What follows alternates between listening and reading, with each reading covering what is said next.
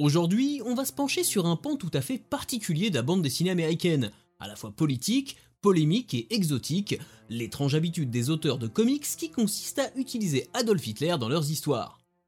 Salut à vous pauvres mortels, je suis Chris, et évidemment, au cas où vous en douteriez, il ne sera pas question de faire ici l'apologie d'un dictateur responsable de la mort de millions de personnes, ni du nazisme ou de l'intolérance sous toutes ses formes, mais bien de parler de comics. Pour recontextualiser un peu, Adolf Hitler est un dictateur ayant pris le pouvoir en Allemagne en 1933. Figure centrale de l'idéologie nazie, il instaure dans son pays un régime fasciste, raciste, homophobe et antisémite, avant de mener une campagne militaire à visée expansionniste dans une bonne partie de l'Europe, à l'origine de la Seconde Guerre mondiale. Responsable de l'extermination de dizaines de millions de personnes, le Troisième Reich, dirigé par Hitler, sera l'un des régimes les plus meurtriers et liberticides du XXe siècle, avant d'être définitivement renversé par les Alliés en 1945. Évidemment, je vous la fais courte, premièrement parce que je ne suis pas prof d'histoire, et deuxièmement parce que j'ose croire que chacun et chacune d'entre vous est au courant des crimes atroces commis par l'Allemagne nazie et ses sympathisants. Mais il est quand même important de comprendre que pendant plusieurs années, Adolf Hitler, les nazis et le Troisième Reich ont été une menace pour une grande partie des nations partout à travers le monde, y compris les États-Unis. Et cette époque coïncide justement avec l'explosion d'un genre à part entière au pays de l'oncle Sam, le comic book de super-héros. Quand Superman apparaît pour la première fois dans le numéro 1 de Action Comics en 1938, le monde n'est pas encore en guerre, mais la situation en Europe est déjà bien assez préoccupante pour que l'ère du temps inspire les artistes de comics. Le monde a besoin de héros pour affronter des menaces toujours plus grandes, et l'invasion de la Pologne en 1939 va offrir des adversaires de choix aux super-héros américains qui se multiplient à vue d'œil. Rapidement, le régime nazi, ses soldats et surtout ses espions se révèlent être de parfaits antagonistes pour les histoires de justiciers costumés.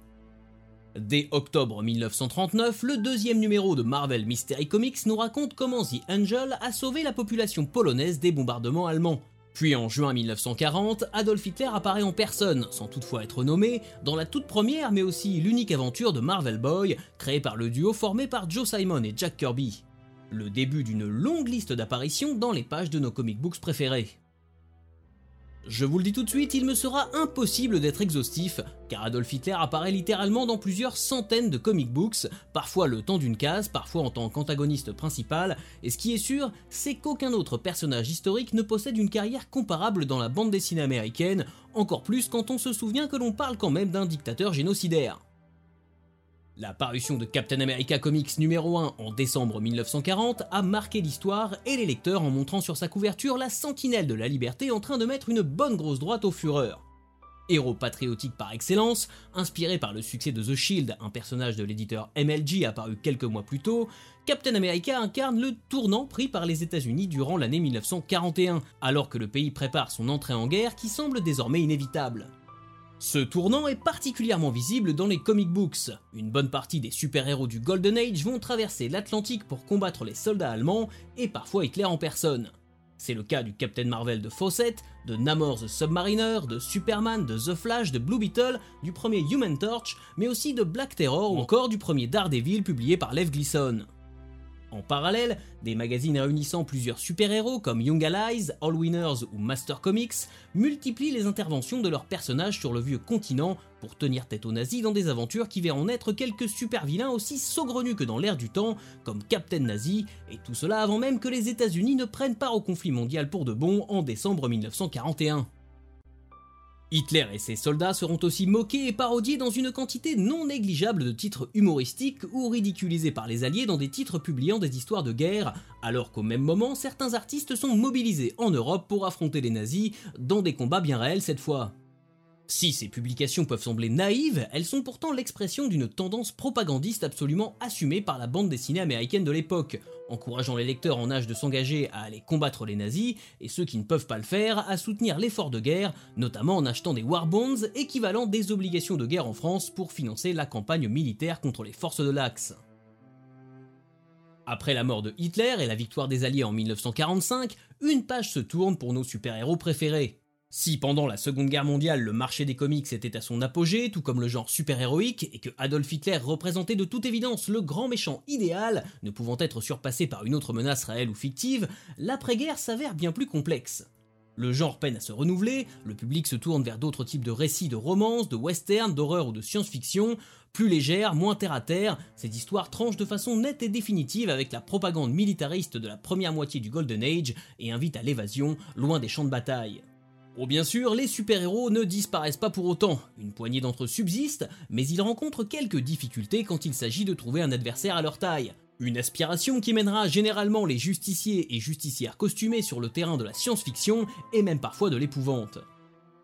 Durant cette période, les auteurs ont tendance à restreindre l'aspect politique des super-héros, tout du moins au premier degré, mais quelques exceptions confirment la règle, comme Captain America qui en bon patriote affronte le temps de quelques numéros des espions communistes dans des aventures inspirées par la chasse aux rouges encouragée par le McCarthyisme. Des histoires revues et corrigées par Marvel depuis, qui nourriront quelques arcs narratifs autour des individus ayant remplacé Steve Rogers durant son séjour dans la glace. En parlant de réécrire l'histoire, c'est à partir des années 1960 que l'utilisation d'Adolf Hitler dans les comics devient aussi intéressante qu'inattendue. Le dictateur est mort, sa dépouille a été détruite par les soviétiques, mais son fantôme va faire les belles heures de la bande dessinée américaine. Parmi les premières séries du Silver Age à utiliser de façon notable et régulière le personnage de Hitler, on peut mentionner Sergeant Fury and his Howling Commandos chez Marvel, dont le premier numéro paraît en 1963, et dans laquelle l'équipe d'élite de Nick Fury combat les nazis en Europe durant la Deuxième Guerre mondiale. Sans en avoir l'air, les aventures du sergent Fury et de ses hommes vont développer un riche background à l'univers Marvel en donnant un passé de nazis à certains super vilains que les Fantastic Four ou les Avengers affrontent en parallèle dans leur propre série. Car c'est toujours en 1963 que Hitler refait surface chez Marvel, et cette fois-ci dans une histoire de super-héros se déroulant à l'époque contemporaine de sa parution dans Fantastic Four numéro 21. On y découvre le personnage du Hate-Monger, étrange individu encapuchonné, haïssant les étrangers et doté d'un rayon de haine qui lui permet de transformer n'importe qui en forcené.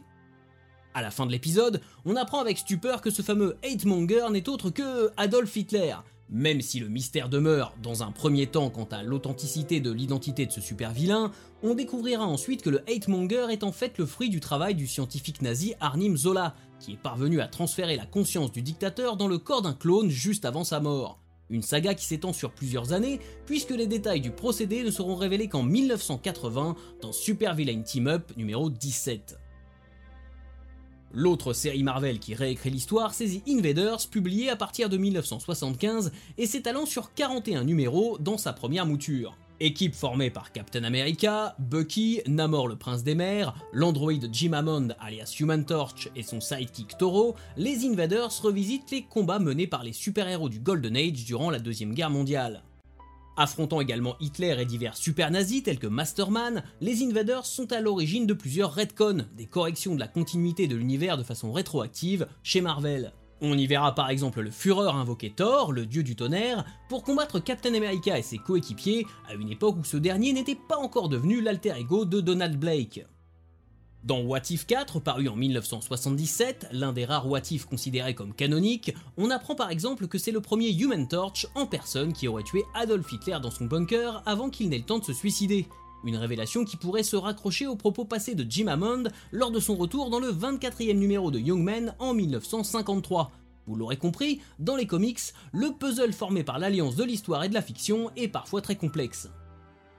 Bien que les séries de guerre ne soient plus franchement le genre dominant de l'âge d'argent et de l'âge de bronze de la BD américaine, on pourra aussi noter des apparitions du Führer dans plusieurs numéros de G.I. Combat et World War Tales chez DC Comics durant les années 70 et 80.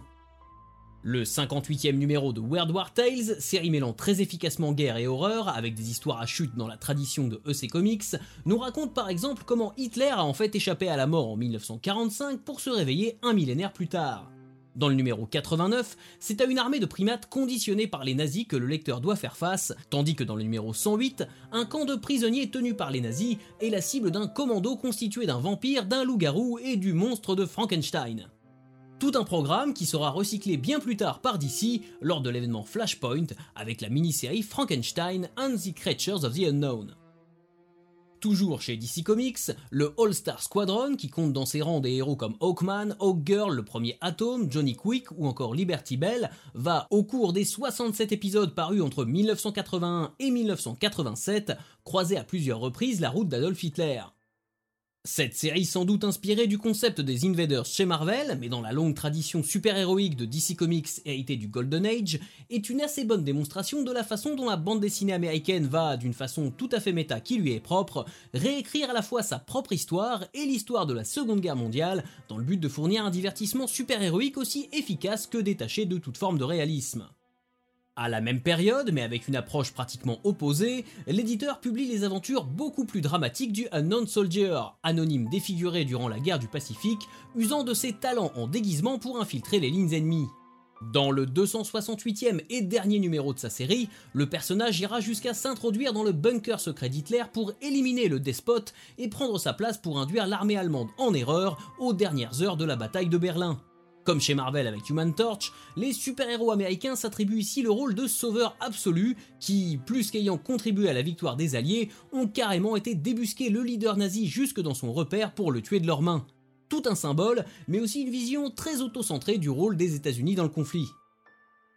Comme je le disais, il m'est impossible d'être exhaustif, Adolf Hitler apparaissant dans une quantité astronomique de comic books des années 1940 à nos jours. On le retrouve dans Hellboy, dans Savage Dragon, dans l'excellente série Uber, mais aussi de façon plus surprenante sur la route des Tortues Ninja, et même le temps de deux épisodes complètement lunaires de la série Turok de Valiant Comics. Je vous épargne la lecture de la série éponyme en 6 numéros parue chez Elvi France en 1978, Hitler, qui s'inspire des théories autour de la survie du tyran après la fin de la Deuxième Guerre mondiale, sans prendre aucune précaution vis-à-vis -vis des faits historiquement prouvés mais je vous recommande de jeter un œil au Homag de John Byrne chez DC Comics, brillante mini-série de 4 numéros parue en 1991 dans laquelle le héros carbonise littéralement Hitler.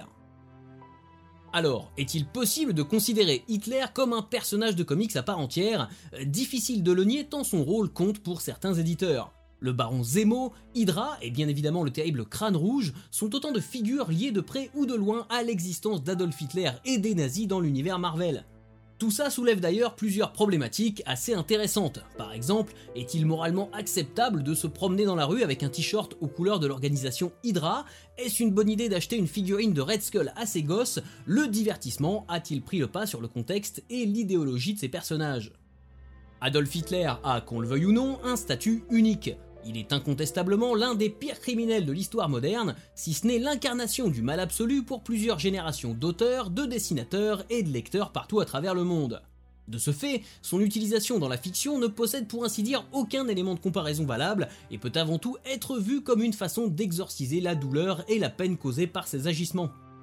en montrant Hitler frappé, ridiculisé et mis au tapis par un coup de poing bien placé donné par l'un de nos héros préférés ou l'une de nos héroïnes favorites, les artistes de comics dédramatisent à leur façon en reforgeant l'histoire de la Seconde Guerre mondiale sous un jour moins sombre tout en transmettant les valeurs de tolérance et de justice chères aux genres super-héroïques. On peut aussi déceler dans tous ces récits de fiction l'expression d'une forme de crainte du retour du fascisme et des extrêmes sur le devant de la scène politique, et ça, dès les années 1960, alors que certaines catégories sociales jusqu'alors réduites au silence parviennent enfin, et non sans mal, à avoir voix au chapitre. De toute évidence, aussi triste que cela puisse être, la libération de la parole de gens opprimés pour leur orientation sexuelle, leur religion ou leur couleur de peau appelle généralement à des réactions toujours plus spectaculaires de la part de ceux qui cultivent l'intolérance et font en sorte que les discriminations systémiques persistent. Pour moi, c'est une partie de ce qui est symbolisé par le retour de Hitler dans la bande dessinée américaine du Silver Age. Quand en 1963 le hate-monger utilise son rayon pour pervertir la population, puis révèle son vrai visage une fois démasqué, celui de la haine débridée incarnée, on peut y voir la métaphore des défenseurs du ségrégationnisme qui militent pour le maintien d'une différence de traitement entre blancs et noirs à l'époque dans le pays. Et quand Hitler émerge d'un long sommeil entouré de fidèles prêts à le servir par-delà la mort et les âges, dans World War ou dans les pages de Turok, c'est une nouvelle fois un message d'alerte qui est envoyé au lecteur. Même lorsque le mal dort depuis très longtemps, on trouvera toujours quelques imbéciles pour le réveiller bien volontiers. Évidemment, je ne livre ici qu'une interprétation globale et assurément un peu simpliste de récits qui, en fonction de leur ton et de l'époque de leur production, mériteraient d'être décryptés un à un. Mais ce qu'il faut retenir, c'est que bien au-delà de l'aspect exotique et parfois comique de l'utilisation de Adolf Hitler comme personnage de comic book, il y a un fond, un fond social et politique qui permet finalement de chasser quelques vieux démons tout en faisant en sorte que tout un chacun soit au fait de leur existence pour mieux les empêcher de revenir. Voilà, si cet épisode vous a plu, n'hésitez pas à le partager sur les réseaux sociaux. Et jusqu'à la prochaine fois, je compte sur vous pour avoir de saines lectures.